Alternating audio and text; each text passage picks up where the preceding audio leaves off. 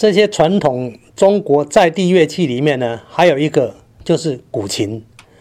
那古琴呢，我们在很多的古曲里面，什么梅花三弄啊等等的，都会有它的表现。那也中国雅士文人呢，也以操琴、焚香操琴作为修身最好的乐器。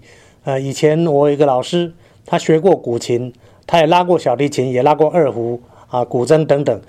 他觉得让他最喜欢的乐器其实就是古琴啊。他也曾经提说要教我弹古琴。那我因为也摸了太多乐器了，实在时间没那么多，哎，也没有学过啊，就是偶尔听听古琴。那我们来介绍古琴呢，我们也来增加一些别的音色，因为前面也听了埙，听了箜篌啊，那我们来。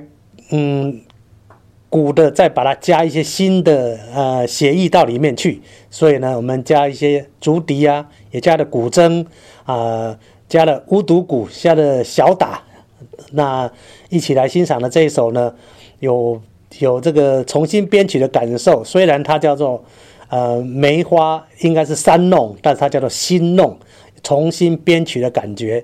呃，这个古曲梅花三弄呢，有很多。